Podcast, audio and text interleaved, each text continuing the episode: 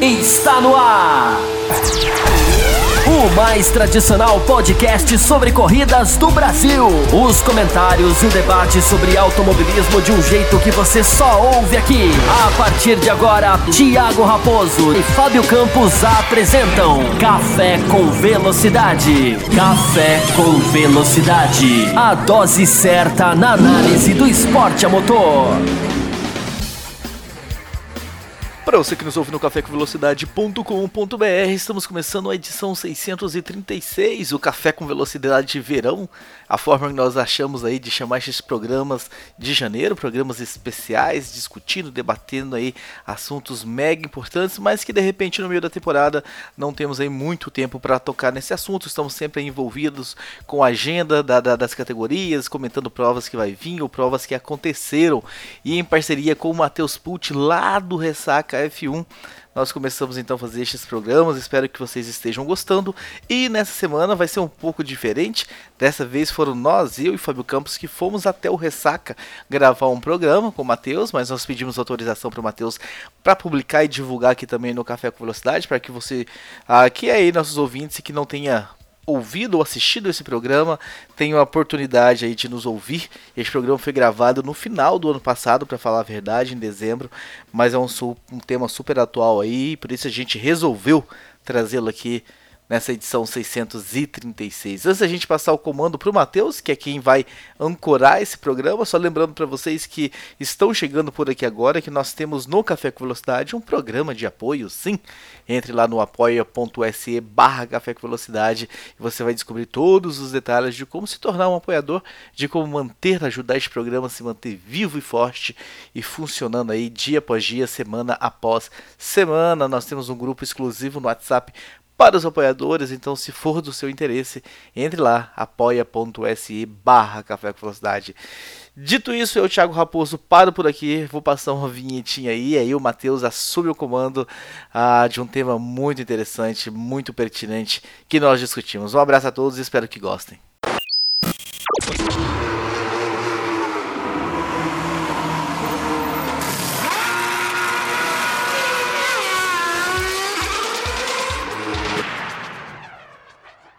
Olá, amigo do Ressaca Fórmula 1, seja bem-vindo a mais um vídeo. Eu sou Matheus Pucci e hoje nós vamos estar trazendo aqui mais um debate, mais uma conversa para vocês. Um debate que eu estava ansioso para fazer há algum tempo, porque ele envolve um tema interessante e trouxe duas pessoas aqui que eu acho que vai, vai render o papo, vai, vai render bastante. E eu estou aqui com. Eu vou começar pelo novato aqui no canal, para aquele que está estreando aqui. O Thiago Raposo está aparecendo na sua, na sua tela. Raposo, seja muito bem-vindo ao Ressaca. Valeu, Matheus. Vamos lá. Tava devendo realmente esse convite. Eu tive que te cobrar no ar, né? Na, na sua última aparição no Café com Velocidade. O convite veio e aqui, cá estamos nós. É isso aí. Tá vendo? Deu uma apertada, aí saiu o negócio, tá vendo? É assim que funciona. Mas, é, em minha defesa, eu já estava planejado já de, de convidar o Raposo. E também aqui conosco, mais um membro aí do Café com Velocidade, Fábio Campos, que já apareceu aqui em uma, em, se não me engano, mais duas, duas ocasiões. Fábio, seja muito bem-vindo novamente aqui.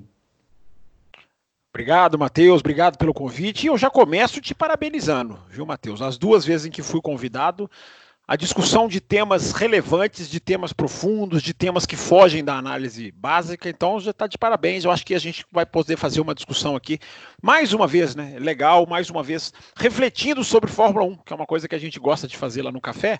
E quando a gente é convidado para fazer, a gente fica muito feliz. Então, é uma, é uma grande honra estar aqui.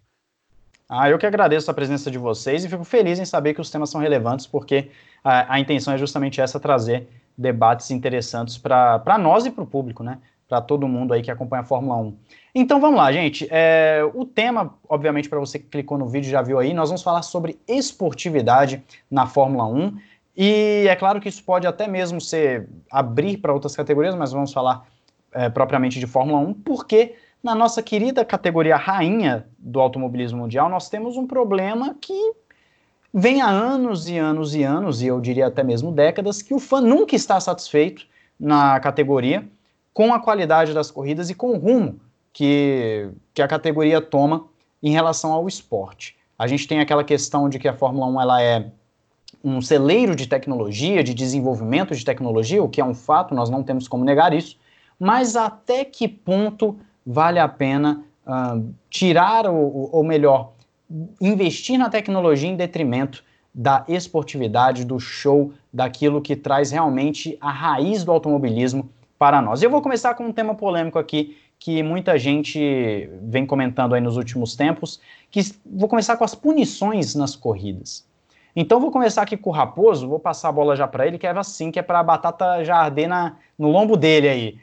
Raposo, as punições na Fórmula 1, elas são exageradas, elas elas fazem bem ao esporte, e eu estou falando de punição no geral, seja por um toque de corrida, seja por um motor que troca no, do qualif da qualificação por a corrida.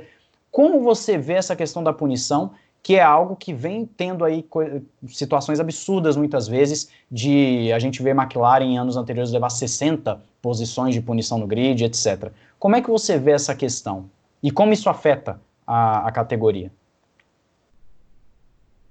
Bem, vamos lá. Existem tipos de, de, punições, né? Como você falou. Algumas punições eu acho que são ah, extremamente necessárias.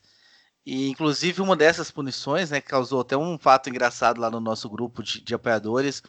Um apoiador falou assim: Não vou assistir mais corrida por causa dessa punição. E ele, tava, ele esteve no nosso encontro lá em, no sábado de Interlagos e ele confirmou que ele não está assistindo mais.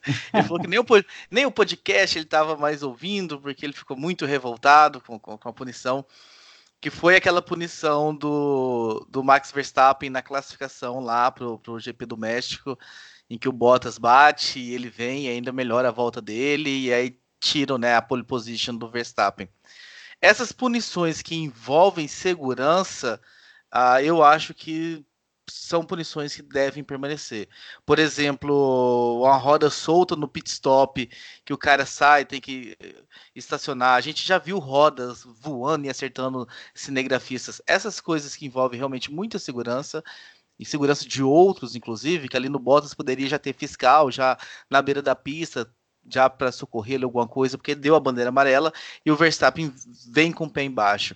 Essas por mais que seja desagradável, por mais que exista aquele anticlímax de ver o cara perder a pole e tudo mais, essas eu ainda vejo com bons olhos. Agora, punições que me chateiam muito são as punições de, saber exceder limite de pista, porque é uma coisa não assim, não envolve tanto segurança de terceiros, ou carro que foi ali, ah, ele vai ganhar tempo. Pá, mas se todos forem lá no para fora da pista, todos ganham tempo igualmente. Então essa é um tipo de punição que me desagrada, não vejo com bons olhos. E aí tem a questão de colocarem lá alguns artifícios, né, algumas zebras, algumas coisas na beira da pista para tentar coibir isso. E aí isso acaba quebrando o carro e tudo mais. Às vezes deixa até mais, mais inseguro do que se deixasse lá fora. A Indy né, fez a corrida em Austin e não esquentou a cabeça com essa questão de limite de pista e tudo mais, e as coisas funcionaram. Agora, essa questão, a outra punição, a terceira, para eu finalizar e passar para o Fábio Campos e para você para te ouvir, que é essa punição de exceder limite material durante o ano, motor e as partes ali da unidade, né? Essa é, é complicada, né? Porque é muito chato, né?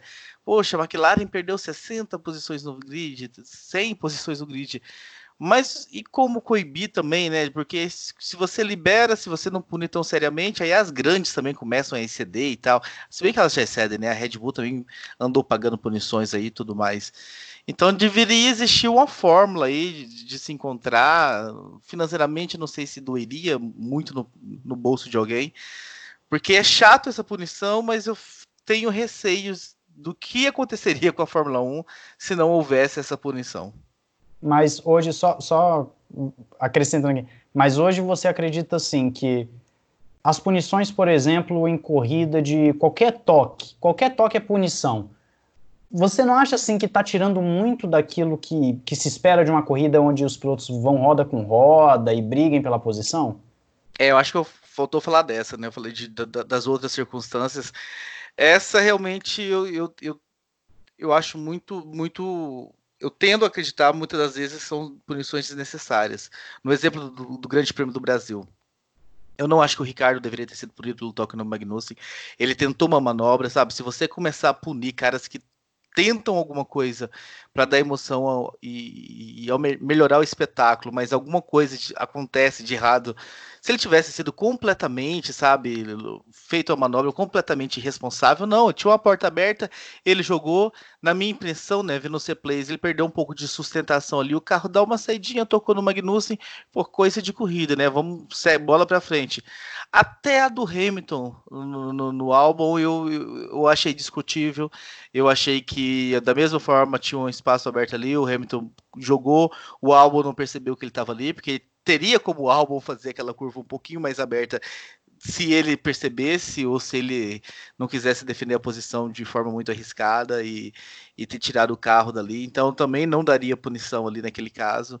Então, a não ser quando é uma coisa muito absurda mesmo. Sabe? Um, um piloto faz uma coisa muito absurda.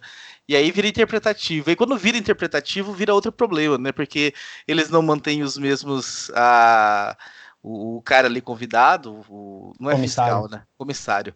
Não mantém o mesmo comissário convidado, fica fazendo uma rotação e às vezes um vê de uma forma, outro vê do outro. Isso me incomoda bastante. Uma cena muito, muito parecida, uma, duas manobras muito, muito parecidas em corridas diferentes, uma ser punida e a outra não ser punida. Então, isso é algo que vai contra aí realmente essa questão que a gente estava. O tema maior do programa, né? Que é a questão da esportividade e o quanto as coisas burocráticas aí da, das regras acabam atrapalhando o espetáculo. Sim, sim. O Fábio Campos pode ficar à vontade aí para desenvolver aí o seu raciocínio.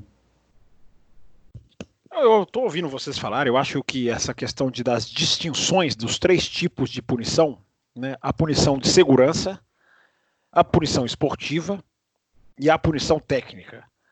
Né? São três modos de se jogar o jogo que, que não casam, que são cada um envolve critérios, cada um envolve um tipo de trabalho é, é, diferente.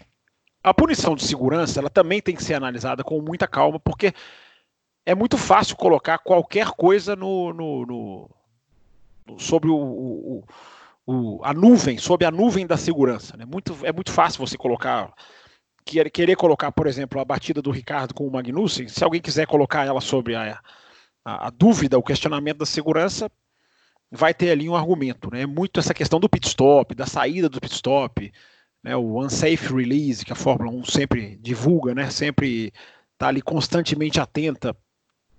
Tudo isso tem que ser muito bem calculado, tem que ser muito bem analisado, porque a punição em excesso ela danifica o esporte, a imagem do esporte vai ficando é, danificada na cabeça dos fãs. Da mesma maneira, a punição técnica. A Fórmula 1 ela, é ela é um esporte muito complexo, muito, muito, ela tem uma diferença para os outros esportes, né? Que ela tem carros com 50 mil componentes dentro de cada carro. Então você precisa verificar isso, você precisa averiguar isso, porque você está num meio que não é confiável. Você não está lidando com gente confiável, você está lidando com gente competitiva gente que vai criar peça, que vai burlar peça, que vai adulterar peça para levar vantagem. Então é, é, é, é um famoso jogo de gato e rato. Você tem que estar, tá, você quando eu falo FIA, você tem que estar tá perseguindo isso. E você tem uma, uma, um perigo muito grande nisso, que é você mudar resultados de corrida ou classificação depois que eles acontecem. Isso é muito grave, muito grave. É muito chato, para não usar uma expressão pior, quando você sai de uma pista e chega em casa ou chega no seu hotel e você vê que o que você viu na pista quase não valeu ou foi destruído por uma série de punições. Então, a parte técnica é muito séria, é muito é muito pesada, porque ao mesmo tempo em que é difícil você coibir, você não pode ficar é, é, demorando muito para ter um resultado. A gente acabou de ter um Grande Prêmio do Brasil. É, que teve uma mudança de pódio, que teve uma mudança séria, importante, você não pode fazer isso muitas horas depois, você tem que fazer. É, é, muito complicado. A parte técnica ela tem que ser. Por isso que eu defendo a simplificação da parte técnica. Não é só por esse motivo, é por vários outros que a gente pode entrar aqui hoje, se a gente for entrar na questão da tecnologia. Um dos motivos é esse. Quanto mais você está aberto tecnologicamente, mais complexo fica a sua verificação de, de, dos equipamentos mais trabalhosa ela é. E isso pode ser perigoso. Não estou dizendo que é uma coisa automática que vai acontecer sempre, mas isso pode ser perigoso. A principal, para encerrar já, Matheus, é a punição esportiva. A, a, punição esportiva, essa é muito grave. Que eu citei, a de segurança, a técnica e agora a esportiva. Essa é muito perigosa, porque essa tem você ao punir, ou você a criar, criar uma cultura de punição, você começa a afetar psicologicamente os participantes do espetáculo, ainda que seja inconsciente.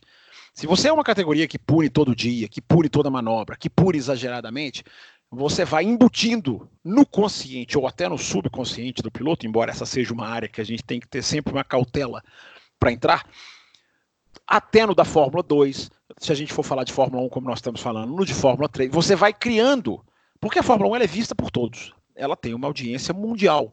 Todos os pilotos de todas as categorias assistem à Fórmula 1. Então, se você passa uma imagem de muita, muito rigor, você vai colocando na cabeça do piloto que não vale a pena usar. Você vai podando o piloto de, poxa, será que eu vou tentar aqui? Mas eu estou com uma dificuldade de ultrapassar. Meu carro não está com essa vantagem toda. Muitas vezes o piloto é obrigado a, a, pensar: eu vou arriscar tal freada de tal curva, vai ser, vai ser arriscado, mas eu vou.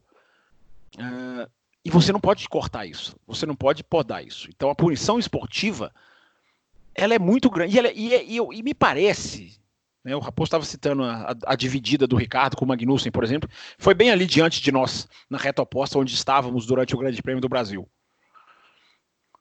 É muito fácil, me parece, você julgar a má intenção ou, digamos assim, o destrambelhamento, o cara que é des, desajeitado, do, de uma tentativa em que às vezes há o toque.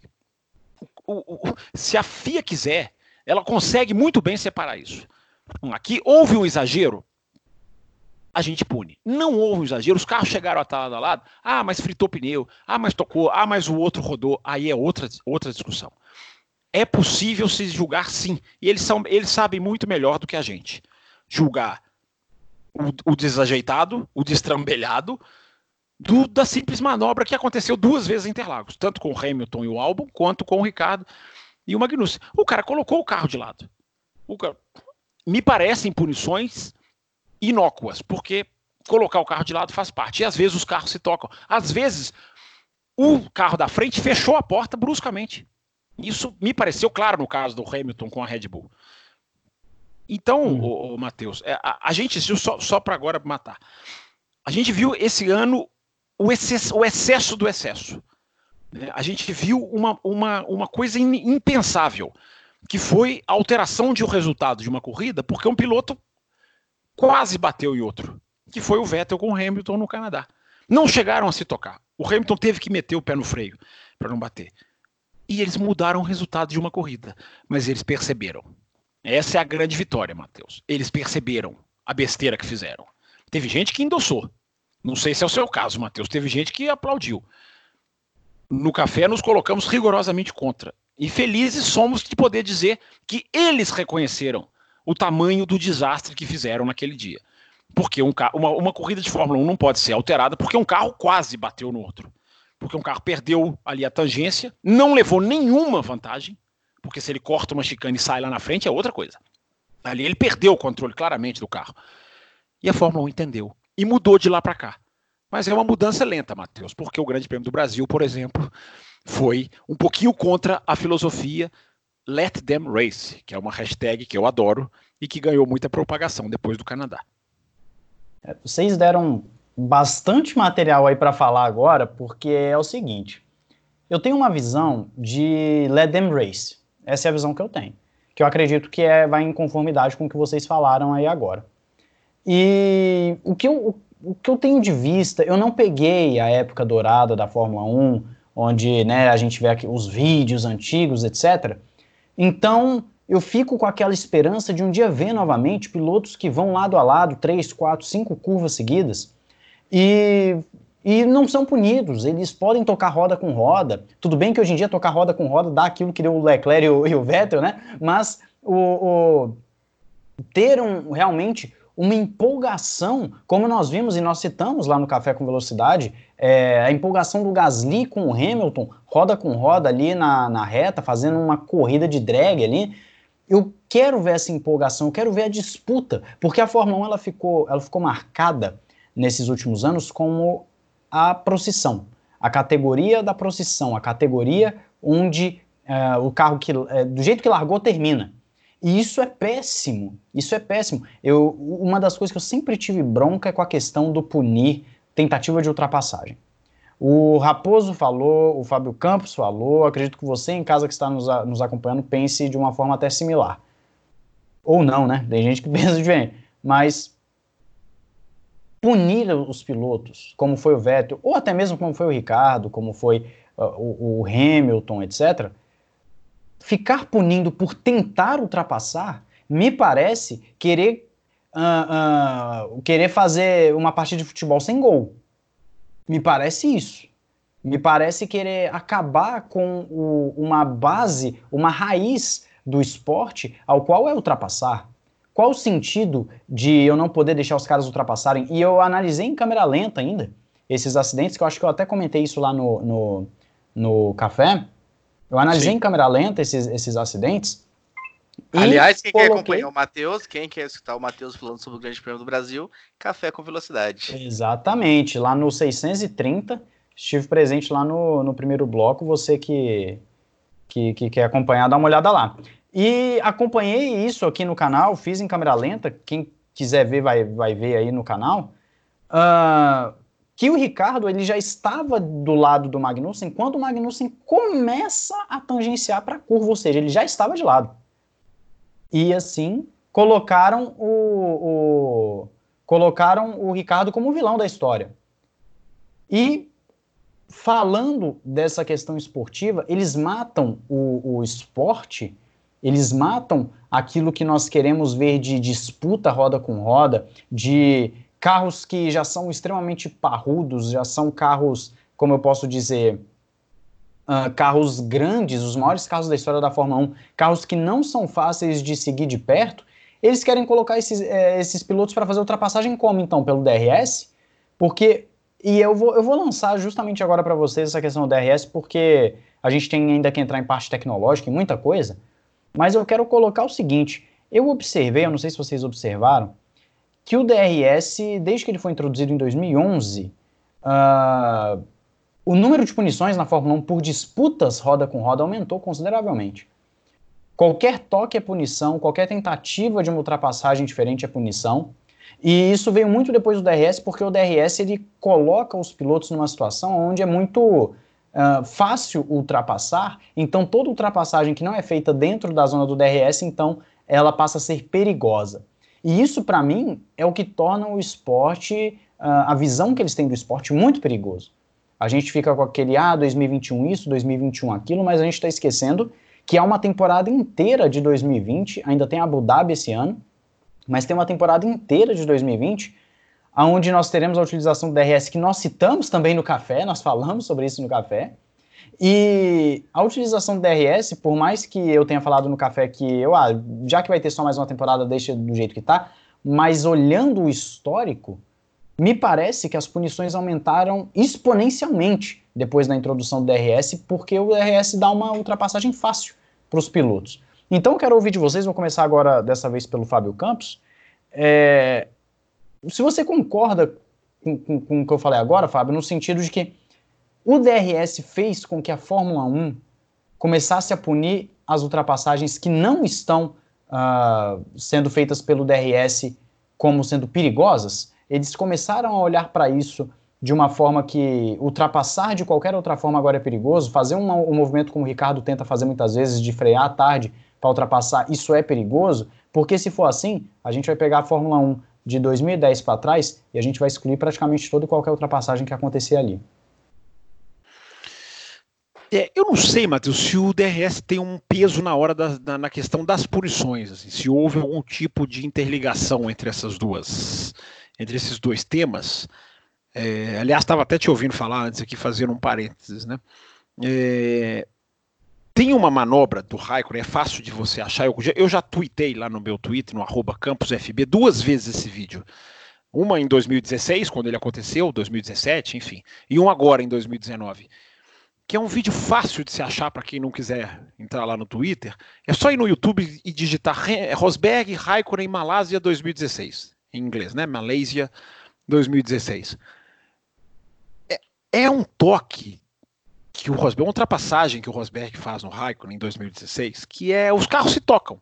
Ele, ele dá uma empurradinha no Raikkonen, mas é uma coisa tão absurda, porque aquilo tomou 10 segundos. O Rosberg levou 10 segundos naquela manobra.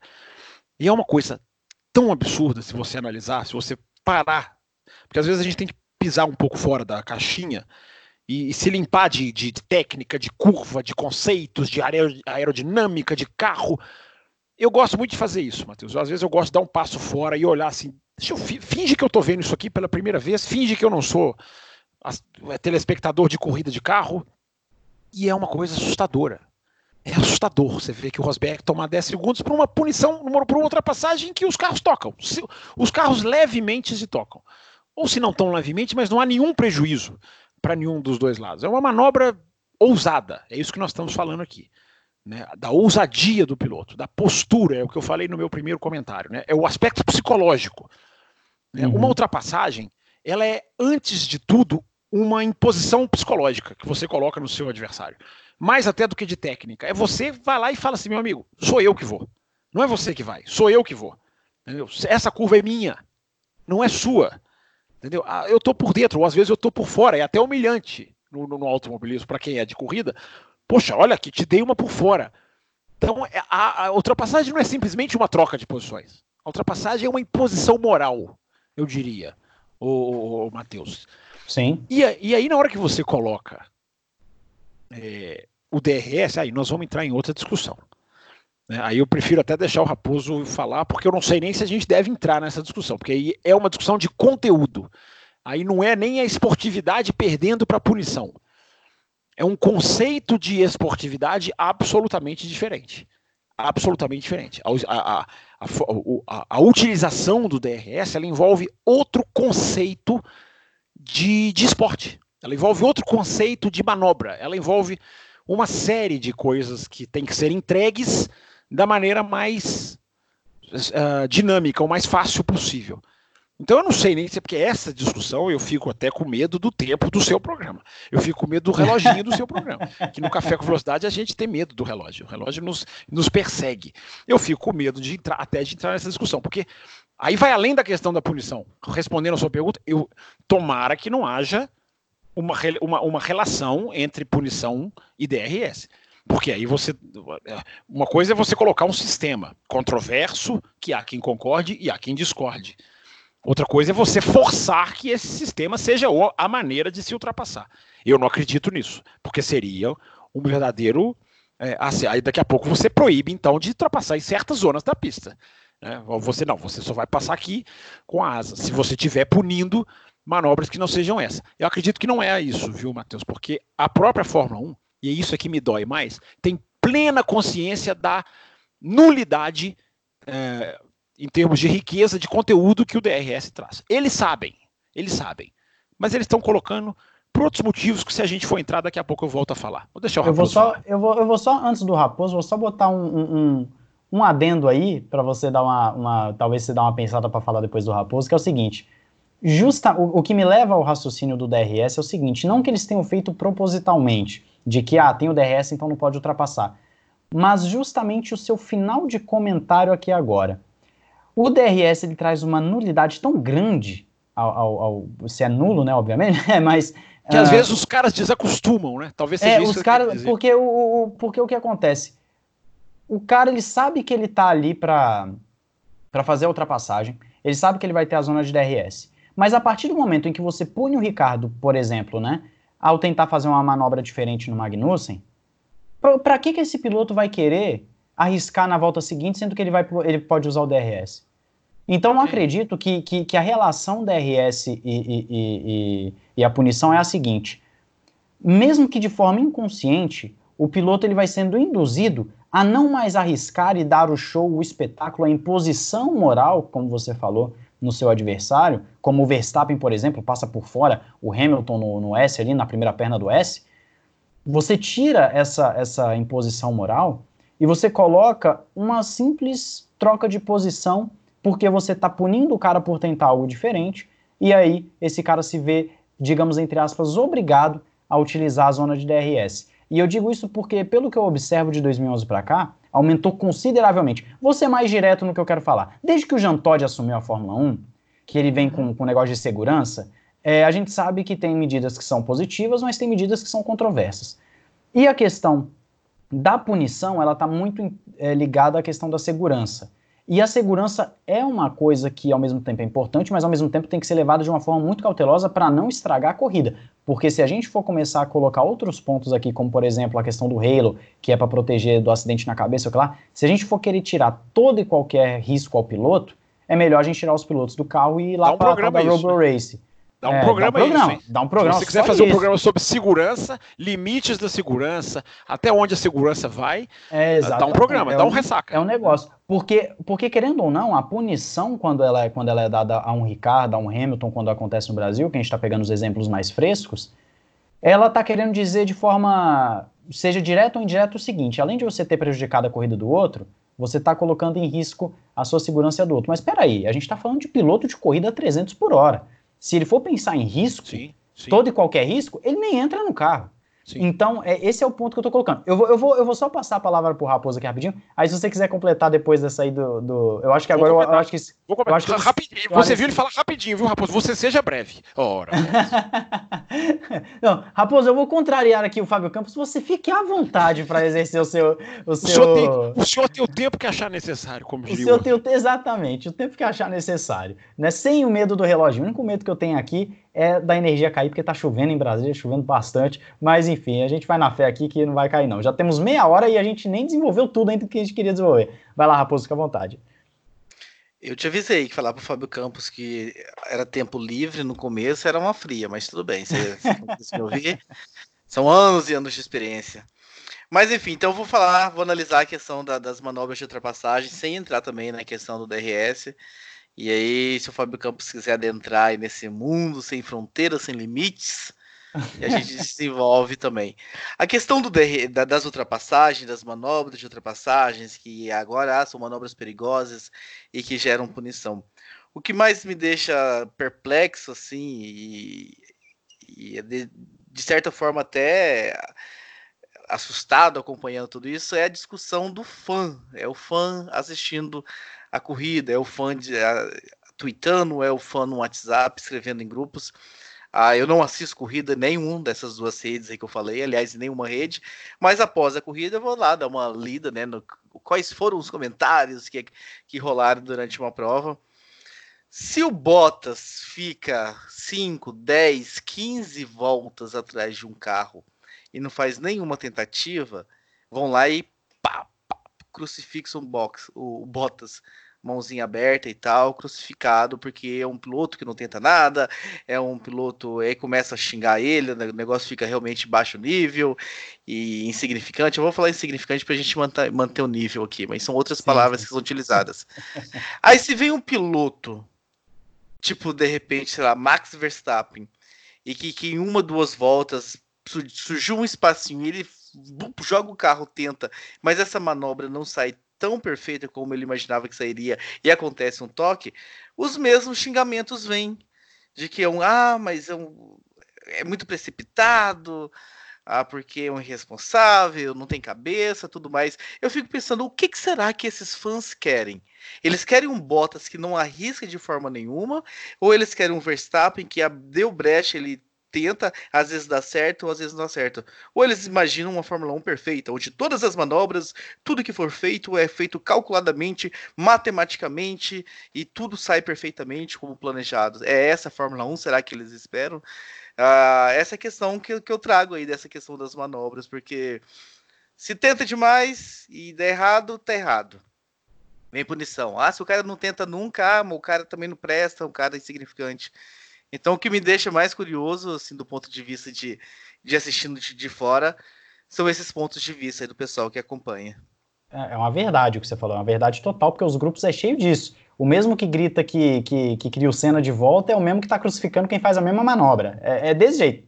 É, é, exatamente isso. Fábio Campos, fique à vontade, Fábio Campos. Fique à vontade, se deleite, Fábio Campos. Não, eu, eu vou pegar a carona com o que o Raposo falou. Eu acho que. Primeiro que eu acho que, esse, acho que as pessoas, eu tive a oportunidade de ver isso em Interlagos agora, né? Quatro, cinco dias atrás, lá no final da reta oposta onde a gente estava, né? As pessoas eu acho que essa questão que o Raposo falou, que é verdade, mas ela passa mais pelo. Olha, esse piloto eu não gosto, então nada do que ele fizer será certo. Ah, esse piloto eu gosto, então tudo que ele fizer será certo. Que é coisa de torcedor, se a gente for analisar, é, é coisa normal de, de da, da arquibancada. Não me estranha mais. O me estranha mais quando isso passa para onde me toca, que é o jornalismo, que é Sim. o cara que tem que analisar. E a gente vê hoje um jornalismo, pelo que eu recebo de notícias no café do meu colega, como dos ouvintes, é de um jornalismo deturpado no Brasil em relação a piloto. Um é mais perseguido, um é mais endeusadinho, outro é mais novo cena.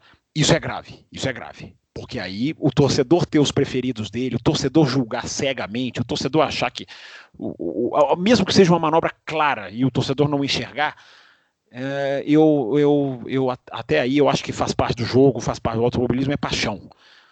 O jornalista fazer isso é grave. Aí é mais grave, porque aí você começa a não fazer um trabalho da maneira correta.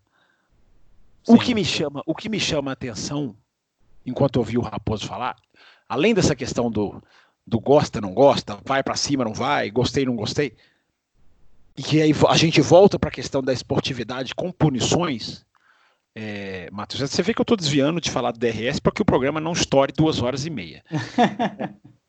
é, o, a, a questão da punição, que eu falei do aspecto psicológico que você coloca no piloto, é mais um si da minha cabeça. Agora, o aspecto psicológico que você coloca no fã, esse é enorme. Esse é um, esse tem um dano que para mim é um dano que vai demorar anos para se reverter. Porque você cria quando você começa a punir toques de maneira exagerada, você cria uma geração que eu chamo, já chamei, é, que assiste Fórmula 1 com o pensamento race control. É o que eu chamo do pensamento race control. Sempre, em 100% das ocasiões, vai haver o culpado. Nós estamos vivendo isso agora. Há dias nós tivemos a disputa Vettel e Leclerc da gravação desse programa, em que eu já fui para o pro programa, já fui para o Twitter, já falei eu não vou entrar na caça às bruxas.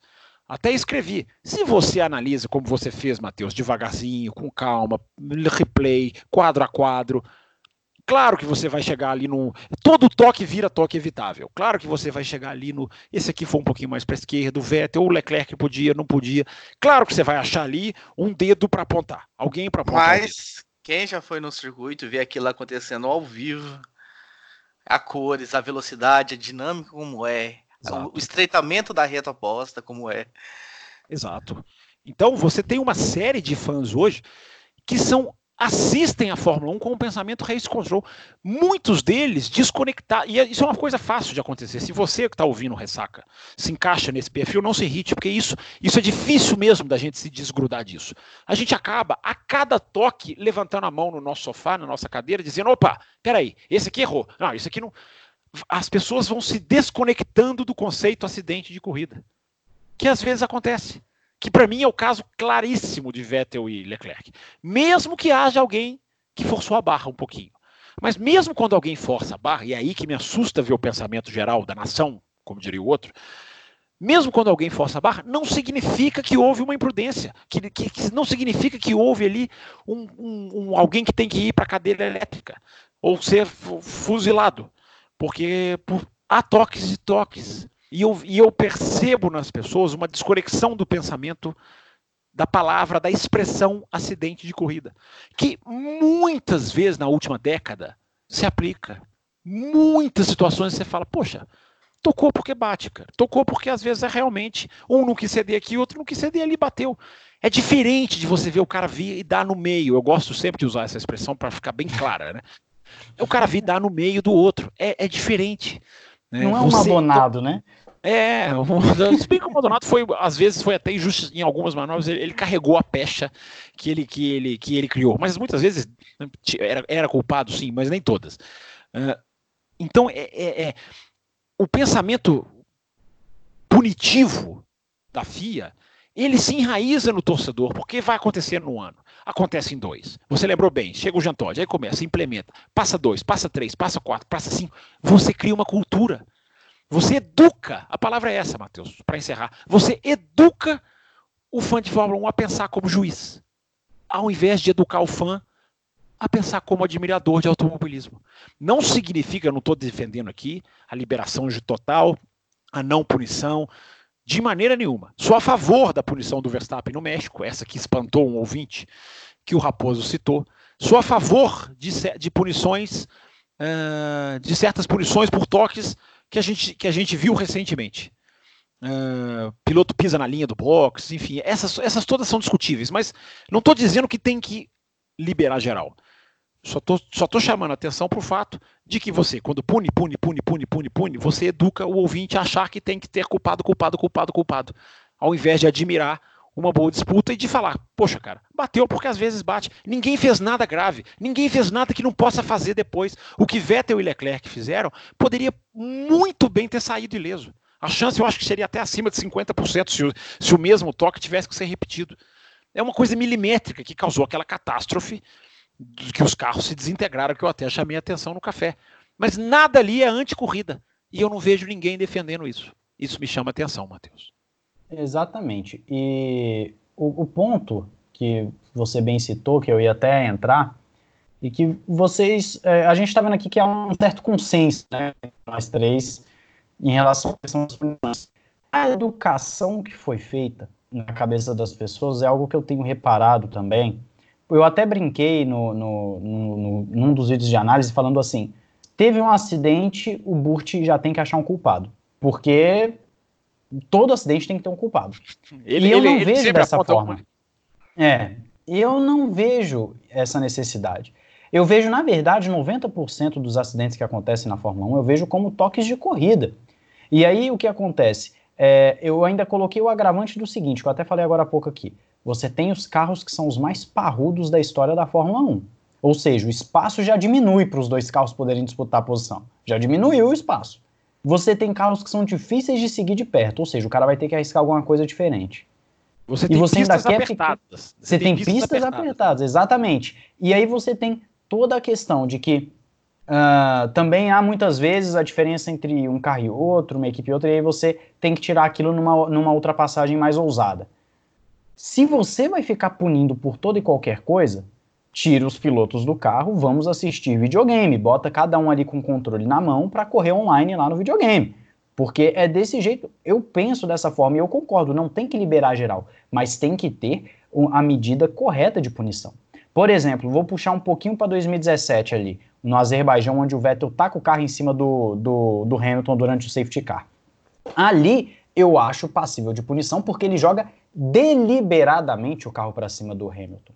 É deliberado. Sim. Sim. Então ali eu acredito que nesse tipo de situação, sim, você deve punir o piloto. Agora, o piloto vai tentar uma ultrapassagem. Às vezes, ok, o piloto foi otimista demais na, na, na tentativa, você vê que até mesmo nem no videogame ia dar certo.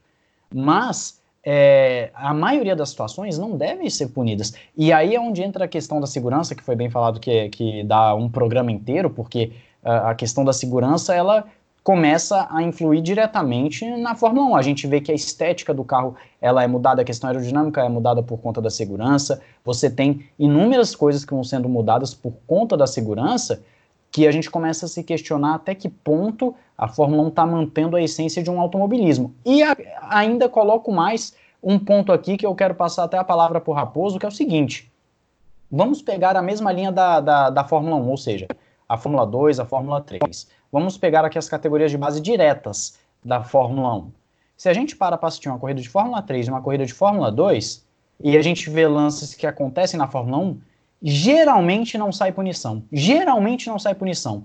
Então, por que raios o Jean Todt ele quer ficar punindo todo mundo lá na Fórmula 1, mas na Fórmula 2 e na Fórmula 3, que ocorre, a Fórmula 2 muitas vezes é, é, é no mesmo final de semana da Fórmula 1, por que, que fica punindo? Será que a Fórmula 1 não está sendo feita simplesmente de um laboratório para passar uma imagem de segurança para as pessoas e enquanto as categorias de baixo é onde está a verdadeira corrida, o verdadeiro automobilismo? Eu vejo punições lá também. Talvez, sei lá, não no mesmo, na mesma quantidade que você esteja falando e tal, mas até lá tá rolando as punições também, então. Mas eh, essa questão da segurança realmente nós estamos vivendo num mundo muito mudado, né? Um mundo onde que não se aceita muito mais coisa. Hoje é tudo muito uh, do politicamente correto e tudo mais, emissão zero de carbono e bullying zero. E aí acho que entra a questão também do risco no esporte zero também, estão minimizando de todas as formas. Acho que é uma mudança mundial que a gente está passando, uma época. Ah, esses dias eu tava. Um exemplo muito bobo aqui, mas que, que, que é um exemplo que eu preciso dar, né? Eu, eu, eu estava viajando para São Paulo, foi até agora em Interlagos, assistindo Fórmula 1, e aí eu tenho um pendrive aí com, sei lá, zilhões e zilhões de música. O que você pensar de, de bandas que, de rock and roll, tá lá internacional nacional. Dentre essas bandas também está lá Mamonas Assassinas. E aí tocou uma música do Mamonas que eu fiquei assim, cara, essa música hoje em dia era impensável, que era negócio. Daqui a pouco eu lembro qual é a letra, mas era alguma coisa com violência mulher, citando a violência mulher. Eu acho que era do corno, ser corno ou não ser. E, e, lá tava alguma parte de bater na mulher e tal, né? Como não estou defendendo que o Mamonas estava certo, mas era um contexto de piada e tal. Mas hoje isso seria completamente viável se essa música fosse lançada hoje. Teriam grupos massacrando, a banda seria massacrada por haters no, na, nas redes sociais e tudo mais. Então, o, tá acontecendo essa transformação, acho que no mundo inteiro, e aí respingou no esporte. A morte hoje no esporte no automobilismo passou a ser visto muito com mais maus olhos do que era antes, talvez. Antes, ah, existe o risco, tal, o piloto sabe disso, e não é legal que aconteça, mas aconteça. Existia mais ou menos esse pensamento, né? É uma pena, tá, mas morreu gostando do que fazia. Hoje é, incabível isso, é impossível que, que isso aconteça. E aí começa, eu acho, extrapolar essa, essas questões aí, o Matheus, de precisa se coibir de qualquer forma aí a, o risco de, de, de, alguma coisa mais séria acontecer. Precisamos ficar de olho, não podemos de forma alguma esbarrar com a morte novamente. Eu acho que é mais ou menos essa a temática, a mudança que o mundo passou nos últimos tempos. É, o, o, esse, eu acho que você falou a palavra que eu estava procurando, o, termo, né, que eu estava procurando e não estava achando. Você falou bem, o politicamente correto do automobilismo, aí, do, do esporte porque o, o, politicamente correto ele vai buscar fazer um, um, uma mudança geral e tentar prevenir acidentes e, e, enfim, situações de toda e qualquer forma. Só que o problema da prevenção, mais uma vez a gente está entrando na questão da segurança aqui, é, o problema da prevenção é que quando você tem aquele acidente que aconteceu uma vez em 60 anos e ele passa a ser visto como prioridade, você começa a tirar do esporte conceitos básicos. Né? Por exemplo, você tem os carros de Fórmula 1, vou pegar o, o Halo como exemplo, os carros de Fórmula 1 sempre foram abertos, chamados open wheelers, e aí você já começa a vir com um conceito que tem uma coisa em cima da cabeça do piloto. Aí você começa daqui a pouco a fechar o cockpit, e você vai começando a mudar o esporte em, tudo, em toda a sua concepção, naquilo que ele foi feito originalmente, né? E, e olha só, essa questão só de punição e segurança, a gente já está aqui há, mais de 40 minutos só falando dessa questão específica de, de segurança e punição. Então eu vou, eu vou até já, já mudar um pouquinho a chavinha aqui, porque senão vai dar o programa aí só do, de punição e, e segurança. Eu quero levar para um lado do, da tecnologia agora, porque a tecnologia é inevitável. Ela vai chegar no esporte a todo e qualquer momento, e, e conforme ela vai sendo uh, uh, vai, vai melhorando, vai sendo introduzida no esporte, isso é muito natural. O meu ponto aqui é o seguinte: eu não vou nem entrar na questão do ah, o câmbio manual da época, de, de 30 anos atrás, e aquele saudosismo, né, aquela coisa bonita do piloto trocando a marcha e etc. Mas eu quero entrar no seguinte: a questão tecnológica está tão intrínseca num, num, carro de Fórmula 1. O piloto, o que ele tem de, de botão e de função naquele volante é algo absurdo.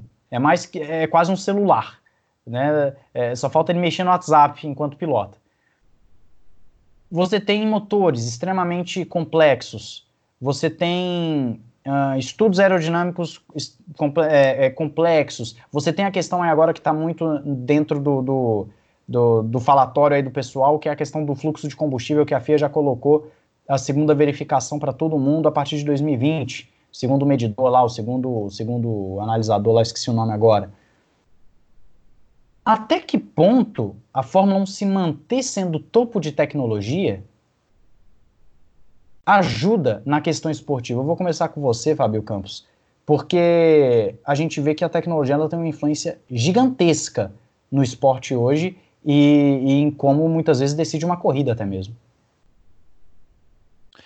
Pois é, Matheus, o mundo mudou. Né? Acho que é a frase mais clichê que a gente pode falar, desde 1950 para cá, para a gente pegar o início da Fórmula 1, o mundo é absolutamente outro. Né?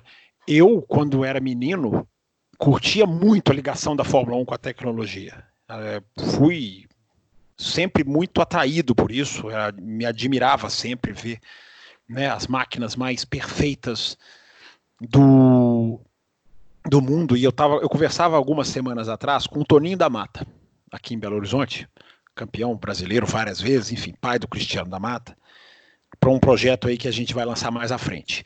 E conversamos sobre Fórmula 1, claro, né? Porque ele acompanhou o filho dele lá. E, e ele falava dessa diferença do carro de Fórmula 1 para o carro da Indy, né? E ele falava, o carro de Fórmula 1 parece uma coisa assim de porcelana, é uma coisa assim, é uma coisa absolutamente refinada, é uma coisa absolutamente bem tratada. Ele fala assim, ele entrou na fábrica da Toyota e tava o carro de Fórmula 1 com sob luzes, sob um cavalete, numa, numa, numa coisa parecia um hospital de tão branco e limpa. Enfim, a Fórmula 1 ela, ela, ela, ela passou a produzir uh, peças de do mais puro refinamento que existe no planeta em termos de materiais, em termos de evolução. Mas agora eu volto aonde eu comecei. O mundo hoje é diferente. O peso da tecnologia na nossa vida, no nosso dia a dia, é, é gigantesco. Hoje a, a tecnologia faz as coisas para nós. Tudo, até pensa para nós, se a gente deixar. Não é difícil. É, a Fórmula 1 ela foi muito bem uh, é, laboratório para tecnologia. Ela fez esse papel muito bem. Hoje esse papel não cabe mais, na minha visão, embora esse assunto mexa com certas paixões e a gente que acha um absurdo você é, defender a redução, porque nós não podemos ser 8 ou 80. Não existe Fórmula 1 sem tecnologia. Jamais vai existir. Então não é o caso de eu gosto de usar a referência dos Flintstones. Ninguém vai colocar o pezinho embaixo do carro para impulsionar o carro. Não vão ser os Flintstones. Vai ser, vai haver sempre uma tecnologia embarcada ali que vai ser sempre avançada. Agora, você mesmo tocou no ponto, Matheus. Por exemplo, o volante. Você pode muito bem uh, recrudescer, você pode muito bem, uh, digamos assim, uh, tirar o refinamento tecnológico dos carros. Diminuir por que, que um volante de um carro de Fórmula 1 precisa ter 60 menus no visor? E submenus, não só. Você tem pastas que você abre e entra. É o que é, o, que é o chamado submenu. Por que, que você precisa disso? Qual, o que, que você está acrescentando para o esporte com isso? Nada. Nada. Pouquíssima coisa. A Fórmula 1 começou como um esporte tecnológico, mas é antes de tudo tem gente que não vê assim. Eu vejo. É antes de tudo uma competição humana. É o que dá graça à Fórmula 1. É o que leva gente para o autódromo. É o que faz gente chorar na arquibancada de Interlagos. É o que faz gente ligar a televisão. É o que faz gente abraçar uma bandeira. É o que faz gente comprar uma camisa. Tem um país que é só uma equipe, que é a Itália. Mas é minoria no mundo da Fórmula 1. O que move a Fórmula 1 é o lado humano. Então você hoje chegou num ponto que você não pode mais liberar a tecnologia, porque o lado humano vai contar 1%, 2%. Nós já tivemos essa discussão aqui no Ressaca. Sim. Um programa muito legal. O peso da tecnologia contra o lado humano. Hoje, o tamanho da tecnologia, vou falar de uma maneira bem simplista. O tamanho da tecnologia hoje não permite o equilíbrio. Então você tem que, então você tem que correr atrás. Você tem que cortar. Você tem que diminuir. Você tem que tirar o refinamento. Você nunca vai excluí-la do esporte, nunca. Até porque lá estão as melhores cabeças do mundo, engenharia. Só, só isso já, já é garantia de que o cara vai criar uma coisa, de que o cara vai inventar, de que o cara vai conseguir desenvolver, de que o cara vai criar uma peça, de que ele vai fazer um casamento entre duas partes do carro, né, que são que, que vão se tornar uma coisa, uma coisa só. A, a Fórmula 1 vai continuar sendo tecnológica. Não tem esse medo, ouvinte, do ressaca. Só que eu pergunto de novo: por que, que um volante tem que ter 60 tipos de configuração? Por quê? Para nada. Isso só é bom para eles. Eu costumo dizer, hoje a Fórmula 1 é muito mais próxima da, da NASA do que do carro de rua. Que é uma coisa que eles vão tentar diminuir para 2021. Por quê? Porque o material hoje é um material que não vai para o carro de rua, é um material leve, muito, muito mais parecido com o da NASA, é um material resistente, é um material que não quebra, é um material de. de, de é, é uma tecnologia aeroespacial mesmo. Eu não falo isso brincando. Ela usa elementos aeroespaciais, seu carro, inclusive o conceito né, de asas, que é uma coisa muito mais aeronáutica, digamos assim, do que, do que de mobilidade urbana. É, você precisa puxar. Hoje, a minha dúvida, Matheus, é o quanto um piloto é bom porque sabe lidar mais com sistemas do que porque controla bem o carro, do que sabe segurar uma freada, que sabe escorregar nas rodas. É, hoje eu estou até diminuindo essa minha dúvida, porque o, a, o, tamanho do talento que a gente tem na Fórmula 1 é muito grande. A gente vê a habilidade natural. Mas eu já me fiz essa pergunta várias vezes. O quanto hoje é mais valioso você ter um piloto engenheiro dentro do carro do que um piloto com braço? Essa é a pergunta que a gente tem que se fazer sempre.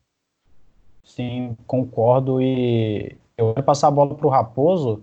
Se você também tem essa visão, Raposo, de que uh, a tecnologia, seja pegando o exemplo do volante, do combustível, o que for, se a tecnologia ela está, digamos, de forma excessiva em determinados aspectos da Fórmula 1 atual. Eu não sei se é excessivo, Matheus. Excessiva, né? A tecnologia é excessiva.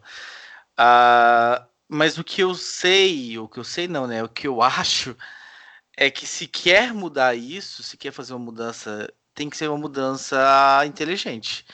Tem que ser uma mudança planejada e tem que ser uma mudança estruturada.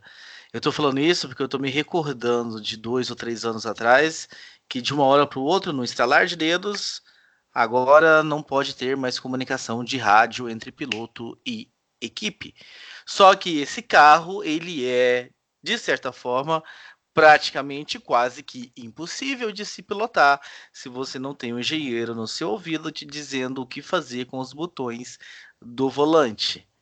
Os botões do volante são desnecessários? Os botões do volante causam alguma coisa artificial? Os, os botões do volante causam pilotos que sabem mais de sistema do que de corrida, do que de disputa. Vamos tirar? Vamos tirar, mas vamos fazer com calma. Não dá para de uma corrida para outra acabou, não tem mais. E aí fica lá os pilotos meio perdidos, não conseguem mais largar porque tem a regulagem ali da embreagem manual, tem uma série de coisas que precisa fazer. Vamos acabar com isso? Vamos. Então, olha, 2021 tá vindo aí. 2021 o volante vai voltar a ser um volante com no máximo, sei lá, cinco botões, e aí vocês escolhem para que, vocês querem esses botões, e aí os, o carro vai ser desenvolvido em cima disso, nós vamos fazer toda uma coisa estruturada para chegar até lá. O que não se pode fazer foi o que foi feito e tiveram que voltar atrás, né? Não, acho que não durou nem 4, 5 corridas a questão da proibição de comunicação entre engenheiro e piloto, porque não, não dava certo. O carro era de uma forma, foi desenvolvido de uma forma que havia necessidade dessa comunicação, e de uma hora para outra quiseram corrigir o mal das ordens de equipes que vinha via comunicação de piloto e equipe no box, cortando definitivamente a conversa. Aí começaram a surgir códigos para certos tipos de informação e tiveram que voltar atrás. Eu acho que tudo tem que ser muito estruturado. Se vão chegar algum, em algum momento a essa conclusão de que realmente a tecnologia está, de certa forma, o excesso da tecnologia, o excesso de temos que usar a Fórmula 1 como um laboratório para os carros de ruas, porque aqui foi descoberto o ABS, foi descoberto isso, isso e aquilo os que defendem isso vão ficar um pouco chateados, né, com essa questão de que não, peraí, não vamos usar a Fórmula 1 para ser disputa, para dar emoção entre os, teles, telespectadores e para os torcedores que foram até o circuito. Então a Fórmula 1 é para ter disputa, é para ter ultrapassagem. Se por consequência, por tabela, ela também ajudar, ela também colaborar no desenvolvimento tecnológico, tudo bem. Ah, então vamos tirar, mas vamos fazer a coisa estruturada. Não vamos fazer. Ah, tá, agora a gente não quer mais. Na próxima corrida cortou, não vai existir mais, não pode isso ou aquilo. E aí o carro para de funcionar bem. Desde que seja estruturado, planejado, não vejo de forma alguma com maus olhos aí a essa coibição de tanto uso da Fórmula 1 como um laboratório e mais como um esporte de emoção para quem o acompanha. Agora, é, o, que tem de, o que tem de gente, né, Matheus, rapidinho, é, o que tem de gente que se ofende e acaba até nos ofendendo por tabela. Uh, o que tem de gente que se ofende quando a gente fala isso, assim, ó, não, não vai ser relevante para carro de rua, vai ser, tem que ser um esporte. É claro que a relevância ela pode ser sim trabalhada. Por exemplo, há uma medida para 2021 que é interessantíssima nesse aspecto. Os motores a partir de 2021 tem que usar materiais comercializáveis. Ou seja, é a questão da NASA que eu falo, não falei, parece que eu estou brincando, mas eu estou falando sério. Não adianta você criar um, um material, um, um, super alumínio, um, um carbono, se esse material não vai chegar no carro de rua.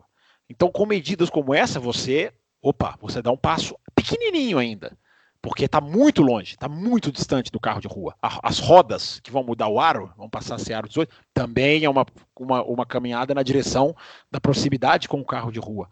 Mas me assusta, Matheus, para passar para você, o número de pessoas que se ofendem quando a gente defende que a Fórmula 1 seja esporte, mais do que.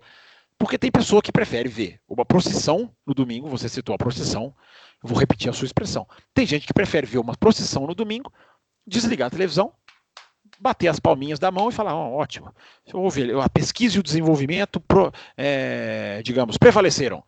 E o esporte, não estou nem aí. Não é o meu caso, eu já, eu já adianto. Não é o nosso caso no café. Tem que prior, a palavra é priorizar. Tem que você prioriza o esporte. O resto você traz a reboque. Sim, você trabalha, você desenvolve, você vai virar carbono zero. Tudo isso vem no reboque. Mas antes de tudo, você é um esporte. E a Fórmula 1 rasgou esse pensamento durante muitos anos. É, é esse o ponto, inclusive, desse vídeo, né? De ver o tanto que a Fórmula 1 se distanciou do, da questão esportiva e, e focou tanto no, em outros aspectos, na questão da tecnologia, da segurança, e foi se esquecendo daquilo que fez ela ser o que é. E quanto ao comentário do Raposo, eu ia fazer só um parênteses aqui, que ele falando, né, Raposo, você estava falando do, da proibição do, do rádio, inclusive nesse período teve aquela situação onde o Rosberg e o Hamilton tinham que fazer, eu não vou lembrar o, o GP qual foi exatamente, mas eles tinham que fazer uma, uma, uma um ajuste Azerbaijão X lá. 2016. Azerbaijão, né? Eles tinham que fazer um ajuste, o Sim. Rosberg foi lá e fez, o Hamilton ficou perdido, perdido e, o, e, o, e o Hamilton falava para o engenheiro, o que, que eu tenho que fazer? O engenheiro falava, eu não posso te dizer. E aí ficou nesse, nesse jogo aí de palavras e, e no final das contas uh, uh, o Rosberg se deu, se deu bem justamente por entrar naquilo que vocês dois falaram, que é o piloto que sabia manejar melhor aquela aquela, o sistema, né? O piloto que conhecia mais, digamos assim, que o Rosberg leu o manualzinho, enquanto o Hamilton não, não deu a sua estudada. Uh, indo aqui para o tópico que eu acredito que será o nosso último, não sei, não sei que vocês lembrem de algum outro tópico aí, que é o seguinte: eu quero entrar agora na questão dos dados colhidos nos treinos de sexta-feira. Por quê? Esses dados eles têm a influência no desenvolvimento do carro para o final de semana. E hoje na Fórmula 1 existe uma, uma, um, um colhimento de dados absurdo nos treinos de sexta, e nós já falamos tanto lá no café, aqui também já foi falado uh, algumas vezes, que esses dados, eles, uh, como eu posso dizer, esses dados, quando não, não são colhidos de forma tão eficaz, as corridas são mais emboladas, são mais interessantes do que quando tem, tem uma situação normal. Eu vou começar dessa vez então com o Raposo. Raposo, seria uma boa ideia, inclusive isso já é, digamos, tem rumores sobre isso.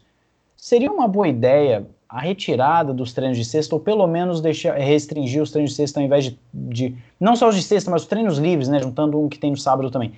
Esses três treinos, treinos livres, ter somente um, por exemplo, de uma hora, é, para poder fazer com que as equipes fiquem mais às escuras e o que prevaleça seja mais o feeling do piloto ali, como ele vai guiar, o, o que, que ele acha. Olha, no pouco que eu guiei aqui, eu acredito que, que tem que melhorar um pouco de asa, mexer na cambagem, enfim. O que, que você acha que, que, esse, que a, o colhimento de dados de, de, dos treinos livres influencia ou, ou bem ou mal na Fórmula 1 hoje? Não, eu, eu não, não eliminaria esses treinos, não. Eu acho, até pensando no, no, no funk, de repente espera um ano aí. Alguns não ligam para treino livre não aparecem na pista na sexta-feira mesmo com ingresso. Mas alguns dos que gostam da, dessas atividades aí, que tem o ingresso em mãos e, e que comparece lá, é legal ter essa sexta-feira, mas eu transformaria a sexta-feira eu faria essa sexta-feira ganhar mais importância, porque hoje ela praticamente ela tem importância zero para o resultado, né? Ela tem importância para as equipes escolherem ali dados e tudo mais. Eu seguiria os moldes da MotoGP, não sei se você conhece ou se os telespectadores aí do, do Ressaca conhecem, mas a MotoGP ela tem quatro treinos livres e os três primeiros treinos livres, o resultado dele influencia na classificação. Porque a classificação da MotoGP tem Q2 e Q1 só, são só duas partes. E os melhor, os 10 melhores tempos combinados do primeiro, do segundo do terceiro treino livre já passam direto para o Q2. E os, as demais motos precisam disputar um Q1 e desse Q1 os dois melhores também passam para o Q2. Então eu ganhei, eu daria importância para os treinos livres. Eles não têm importância nenhuma ah, no, no, no na Fórmula 1 hoje, em termos de resultado, só tem importância para colher dados. Eu, se desse essa importância, nós veríamos ali dar uma hora e meia de cada sessão, de repente as, os carros andando uma hora para testar, colher dados, mas em algum momento, nos 30 minutos finais, talvez, ou nos 20 minutos finais, nós veríamos esses carros realmente dando tudo de si ali para conquistar um tempo bom, para lá na frente, no sábado, na classificação, ter uma folga aí de não ter que disputar uma entre aspas, repescagem para entrar para a fase realmente final e disputar uma pole position. E aí daria para colocar pilotos de teste. Existe isso para 2021, né? Obrigatoriedade de usar pilotos de teste e tal e tudo mais. Eu reforçaria muito mais essa questão de usar o piloto de teste. Não só as equipes pequenas, mas as equipes grandes também tendo que ceder ali o cockpit em uma ou duas sessões para pilotos. Ah, e aí sim, o cargo de piloto de teste voltar a ter uma importância na Fórmula 1. É, eu só quero, eu quero só te fazer já emendar uma outra pergunta para você, Raposo, antes de passar para o Fábio, que é o seguinte: mas você não acredita que o colher dados, como eles escolhem na sexta-feira, não influencia justamente no resultado do quali ou da corrida? Porque ele vai ter um carro muito mais acertado. Mas uh, a gente viu sim em sextas-feiras em que choveu ou que alguma coisa aconteceu, bandeiras vermelhas, que esses pilotos, essas equipes chegaram muito mais às escuras no, no sábado e a corrida do domingo acabou refletindo tudo isso. Mas, eh, sei lá, eu vejo ainda, eu sei que isso não acontece mais, mas eu vejo como é uma chance das equipes terem de evoluir e chegarem nas equipes da frente, mas cada vez mais serve mais para as equipes da frente se distanciar mais das equipes do meio e tal. Não sei, acho que eu não estou pronto psicologicamente como um torcedor que voa ao autódromo de perder essas feiras. Ah, acho, que o coração, acho que o coração, eu falei que eu sou emocional e que o Fábio Campos é o racional, eu acho que o coração bate ele, ele que compra ingresso, mas não vai na sexta-feira, talvez ele esteja pronto para cravar aí que ele quer o fim da sexta-feira. É, é, é, uma questão interessante. Eu vou passar essa bola para você, Fábio Campos, do o que você vê do, do, colhimento de dados da sexta, se você concorda mais com o Raposo ou com a minha visão de que né, seria bom dar uma enxugada. Vamos ver de qual lado aqui da moeda você está. Olha, Matheus, eu tenho. A gente faz o café. O café tem 12 anos de existência. Eu tô lá uns 8, não sei. Uh, no café a gente erra e acerta muito. A gente fala muita coisa que depois a gente pensa, ou depois a gente evolui, ou depois a gente né, busca atrás de novo. O café, mas o café tem uns acertos que eu sou obrigado a, a, a não deixar passar. O café foi um dos primeiros, eu não vou falar o primeiro, porque seria um exagero. Não tô, eu não vejo a mídia mundial inteira, então eu não posso ter essa, essa, digamos, essa prepotência. Mas o café foi um dos primeiros a bater na tecla do mal que a sexta-feira faz para a Fórmula 1. Principalmente nós fizemos um bloco no Grande Prêmio dos Estados Unidos do ano passado, não desse agora, uh, analisando, dissecando como uma corrida foi. Não é que a corrida foi boa, porque, não, porque quando não tem a sexta-feira, a corrida é boa. Ali foi muito mais do que isso. Ali foi um escancaramento, porque mudou o modo de se operar a corrida. Você viu ali piloto saindo com um pneu que não sabia qual seria o melhor, piloto que era o, o, não privilegiado da Ferrari, que é o Raikkonen ganhando, uma série de diferenciação. Por quê?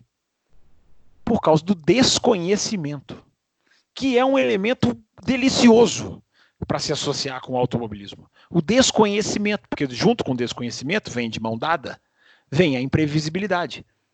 E o automobilismo precisa ser imprevisível. Precisa, isso não tem como. Não é, essa é uma daquelas coisas que vai além do gosto pessoal, do mais emocional, do mais racional. Imprevisibilidade é o nome do jogo. E a sexta-feira torna a Fórmula 1 previsível. Muito. Não é pouco, muito.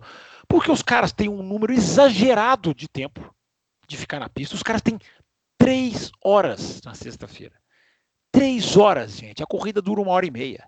A classificação dura uma hora. A Fórmula 1 passa três horas na sexta-feira. A Fórmula 1 é um esporte de sexta-feira. Se você for analisar o tempo de pista, se você for analisar o tempo de exposição midiática ou na própria arquibancada. É, não pode. A Fórmula 1 tem que ser o esporte do domingo. A Fórmula 1 tem que ser criada para o domingo, tem que ser desenhada para o domingo. Hoje parece que ela é mais desenhada para sexta, porque na sexta os caras fazem tudo, absolutamente tudo. Testam durabilidade dos pneus, testam componentes, testam configurações de asa, testam stints maiores ou menores, testam né, o, o average, né, a média de tempo, para calcular quando vai ser para. Eles fazem todo o final de semana na sexta. Testam classificação, testam vácuo, quando é o caso, quando tem pista para isso. Fazem tudo. O final de semana hoje é a sexta-feira, praticamente, se você analisar tecnicamente. Claro que eu estou falando tecnicamente. É um final de semana apoiado na sexta-feira. Não pode ele tem que ser apoiado no domingo. O domingo é a fonte de riqueza da Fórmula 1. A sexta-feira hoje engole o domingo. A, a, a, Fórmula 1 poderia. Se a Fórmula 1 quisesse ser radical, que eu não sou, eu sou acusado disso, mas eu não sou. A Fórmula 1. Porque radical é quem não quer argumentar, quem eu, eu adoro argumentar. Tô argumentando, hoje argumentei no Twitter com um monte de gente legal, argumentos interessantes, enfim. Eu adoro o argumento. Quando as pessoas sabem argumentar e a maioria dos ouvintes do café sabem, o que é um orgulho gigantesco. Uh, se você tirar a sexta-feira radicalmente, você pode ter certeza que o domingo vira um espetáculo. Vira um espetáculo, porque ninguém vai saber o que faz, ninguém vai saber o que para que lado vai, ninguém vai ter a temperatura do asfalto certinho, ninguém vai saber o sol. Não, não adianta. Porque, ah, mas eles classificam no sábado, mas é outro jogo. O carro é, é, é, é completamente outro para você configurar para classificação. Tudo bem que hoje não pode mexer, né? Hoje não pode mexer de um para outro. Mas se você separar, são, são, são caminhos diferentes. Você não precisa acabar com a sexta-feira, mas você tem que mexer na sexta-feira. Mexer é fundamental. E vai ser mexido. A Liberty já percebeu. Por isso que eu chamei, comecei o comentário dizendo que é um dos acertos do café. Que dá um orgulho tremendo ter puxado essa fila, pelo menos em termos de Brasil, ou, ou, ou, ou junto com um ou outro em termos de Brasil. Porque a Fórmula 1 já percebeu. A Fórmula 1 sabe. A Fórmula 1 viu. Porque o Grande Prêmio dos Estados Unidos de 2018, gente, é o grande exemplo. Não teve sexta-feira, por causa de chuva, neve, seja lá o que for. Neve não, claro que eu estou brincando, mas não teve a sexta-feira. Ninguém sabia o que fazer no domingo. Ninguém sabia. A gente teve um pouquinho disso na Áustria esse ano. A gente teve um pouquinho disso em Interlagos agora porque a sexta-feira foi fria, o, o, nível de sofisticação da Fórmula 1 é tão grande que a mudança da temperatura do asfalto muda completamente a corrida. Tem gente que acha exagero, mas se tem uma nuvem no céu, é uma corrida. Se não tem nuvem, é outra corrida. Tamanha sofisticação tecnológica que a gente estava falando agora há pouco, que precisa ser apaziguada para não ficar uma coisa muito a esmo, digamos assim. Então, se você reduzir a sexta-feira, e o que, que, a, o que, que a Fórmula 1, a Liberty, vai mexer na sexta-feira?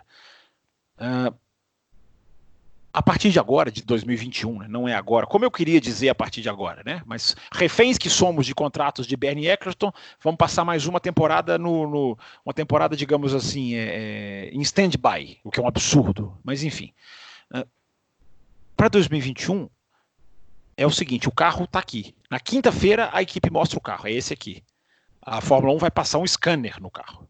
Um scanner mesmo, digital, computador. Você quer mexer na sexta-feira, meu amigo? Teste o que você quiser. Enfia asa, enfia piloto, enfia, faz o que você quiser. Mas você vai correr com o carro da quinta. Você vai correr com o carro de quinta-feira. Você pode testar o que você quiser na sexta. No sábado, o senhor esteja aqui com o seu carro pré-teste. Ou seja, sem os elementos que você vai colher durante a sexta-feira. Ou seja, isso é a prova cabal de como a sexta-feira machuca o esporte. Machuca o domingo. Claro que você não precisa tirar, porque a sexta-feira na pista, como disse o Raposo, é um atrativo. As pistas precisam ter três dias, porque elas precisam do dinheiro que é girado nos três dias. É, é, é entra uma série de coisas. Vai pular os pilotos de teste, que agora vão ser obrigatórios para 2021, apenas em dois grandes prêmios, acho muito tímido, mas tomara que isso se evolua, que você obriga, obriga-se a colocar um piloto de teste toda sexta-feira, nem que seja no TL1. O horário dos treinos vai mudar. Os treinos vão passar a ser mais tarde, não necessariamente no horário da corrida, porque é o que eu estou falando, nuvem, sol. o, o, FP2 é o que mata mais do que o FP1, porque o FP2 ali, eles, eles vão pegar a mesma temperatura normalmente da corrida. Então a Liberty está mexendo nisso. Eles entenderam isso. E eles vão mexer. Não é o tanto que eu gostaria. Mas eu repito, só o fato de que você vai ter um carro para a corrida pré-sexta-feira já é um grande avanço, já vai ser um grande ganho. Porque a sexta-feira hoje virou isso que você falou, Matheus. Os caras coletam terabytes de dados, jogam no carro, e ninguém tem dúvida do que fazer no domingo. Todo mundo sabe exatamente a hora que vai parar. Todo mundo sabe exatamente a hora que a borracha vai ter mais grain, vai ter menos grain. Cadê a graça? Cadê o pontinho de interrogação que é tão gostoso em corrida de carro? Eu vou só, eu vou só colocar um, um parêntese no seu comentário, bem no finalzinho dele, que você falou que todo mundo já sabe o que vai acontecer, todo mundo já sabe quando parar, quando tudo. Menos os engenheiros da Ferrari, lá, os estrategistas da Ferrari que eles sempre erram alguma estratégia. eles sempre eles sempre estão errando alguma estratégia, estão fazendo alguma coisa ali que, que mostra que eles não sabem o que estão fazendo, ao contrário de Kimi Raikkonen, que sabe o que está fazendo. Mas, Mas... Eles, estão interpreta estão interpretando mal os dados, porque eles têm dados, eles têm. Sim, eles estão. Tem alguma coisa errada aí nesse colhimento de dados na Ferrari. Mas eu quero então passar a bola para o nosso ouvinte aí, para quem está acompanhando o Ressaca, eu quero te convidar a deixar a sua opinião sobre esses temas que nós abordamos aqui. Por mais de uma hora estamos aqui abordando esses temas. É, é tem assunto ainda para muita coisa, mas a gente vai, vai encerrar por aqui, porque senão eu vou ficar sem voz daqui a pouco. Eu vacilei de não pegar um copo d'água e agora eu estou aqui sem voz. Mas, uh, então, te convido a deixar o seu comentário aí e também a deixar o seu gostei. E, claro, você, obviamente, visitar. Se você não conhece ou entrar lá no Café com Velocidade, eu vou deixar o link para vocês na descrição. Acompanhar o Café com Velocidade é sempre muito bom. E as discussões são nesse nível aqui. Eu fiquei, eu fiquei na expectativa de ter um, um embate, um confronto, mas eles estavam bem comportadinhos hoje aqui, bem, bem é, é, concordando um com o outro. Só mais agora no final que o. É, o no café. Só no final agora que, que vocês tiveram uma, uma, digamos, uma divergência de raciocínio, né? Onde um gosta da sexta, o outro já, já não, não vê com tão bom, tanto bons, bons olhos. Mas é isso e eu quero então agradecer vocês. Eu comecei então falando com o Raposo, eu vou terminar agora então primeiro começando com o Fábio Campos. Fábio, muito obrigado mais uma vez pela sua participação e por favor deixe as suas considerações finais aqui. É um bom tema de discussão, mais uma vez eu te dou os parabéns. Embora eu vou deixar aqui um um teaser para uma parte 2. Vou tentar forçar um ressaca 2 aqui sobre esse. vontade. Porque o que mais mata a esportividade da Fórmula 1, mais do que as punições, mais do que a tecnologia, mais do que a sexta-feira, é hoje a postura com que a Fórmula 1 é gerenciada. O modo como a Fórmula 1 é conduzida por seus dirigentes mais diretos, por seus dirigentes mais, pró mais próximos. A Fórmula 1 hoje virou um espetáculo em que cada vez menos se convive com o espírito de enfrentamento. Eu estou aqui numa pista, posso ganhar, posso perder, mas estou jogando um jogo.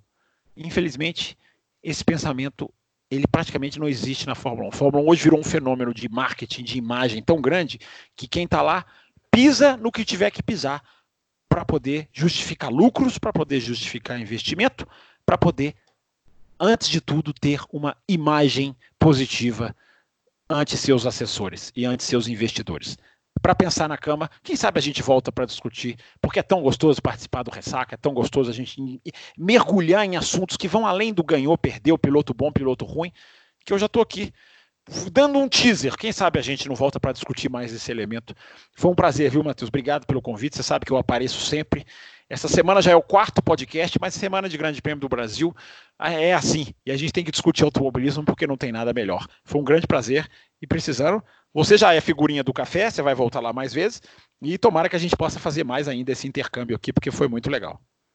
É isso aí, eu que agradeço. E sim, o teaser, a forçação, como você falou, ela, ela, ela foi aceita aqui. Eu estou falando com a minha produção, que sou eu mesmo, e vamos sim fazer essa, essa, essa parte 2, porque eu também, uma coisa que eu falei hoje, inclusive no outro vídeo que eu estava gravando aqui também com o convidado aqui, eu falei, não tem coisa melhor do que falar de automobilismo, mais especificamente de Fórmula 1, que, que é onde eu mais, digamos, onde eu, onde eu, eu, eu dou uma, uma, uma enganada.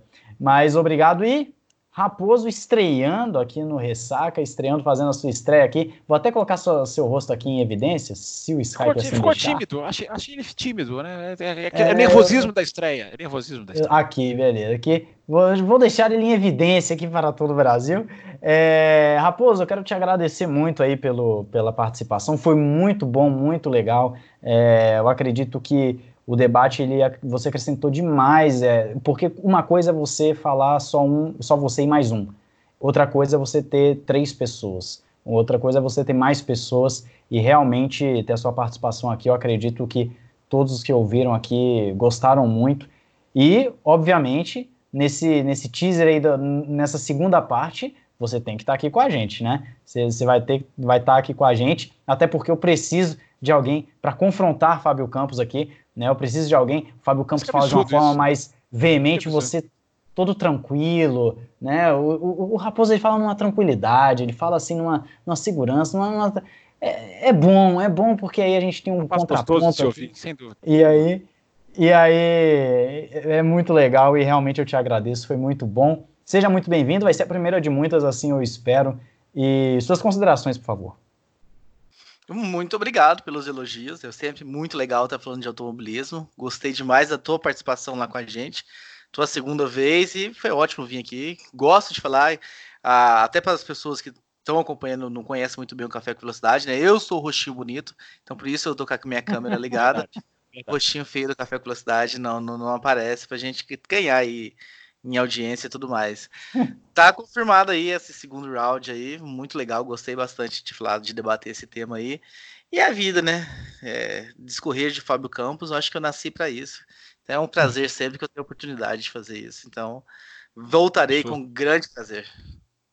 Não, a gente. É isso aí. E, e, e bom, dá para ver que, que é, pelo marketing vale tudo, né? Até deixar o Fábio Campos de fora do, do do, dos rostinhos aí, né?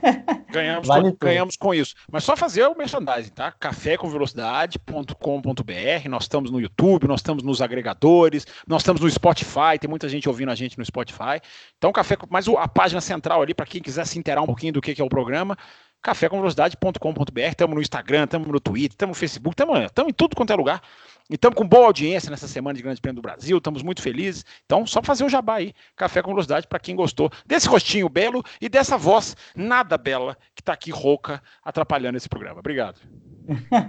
pois é, você confira lá o Café com Velocidade, eles estão em tudo, vou até ficar aqui de olho aqui no Ressaca, porque daqui a pouco eles estão pegando Ressaca também. Os caras estão em todas as plataformas, todos os lugares, você pode curtir lá. Então, muito obrigado a todos vocês que assistiram, obrigado ao Fábio, obrigado ao Raposo, grande abraço, valeu e falou! Termina aqui Café com Velocidade, o mais tradicional podcast sobre corridas do Brasil. Sempre com Thiago Raposo e Fábio Campos. Café com Velocidade. Café com Velocidade. A dose certa na análise do esporte a motor.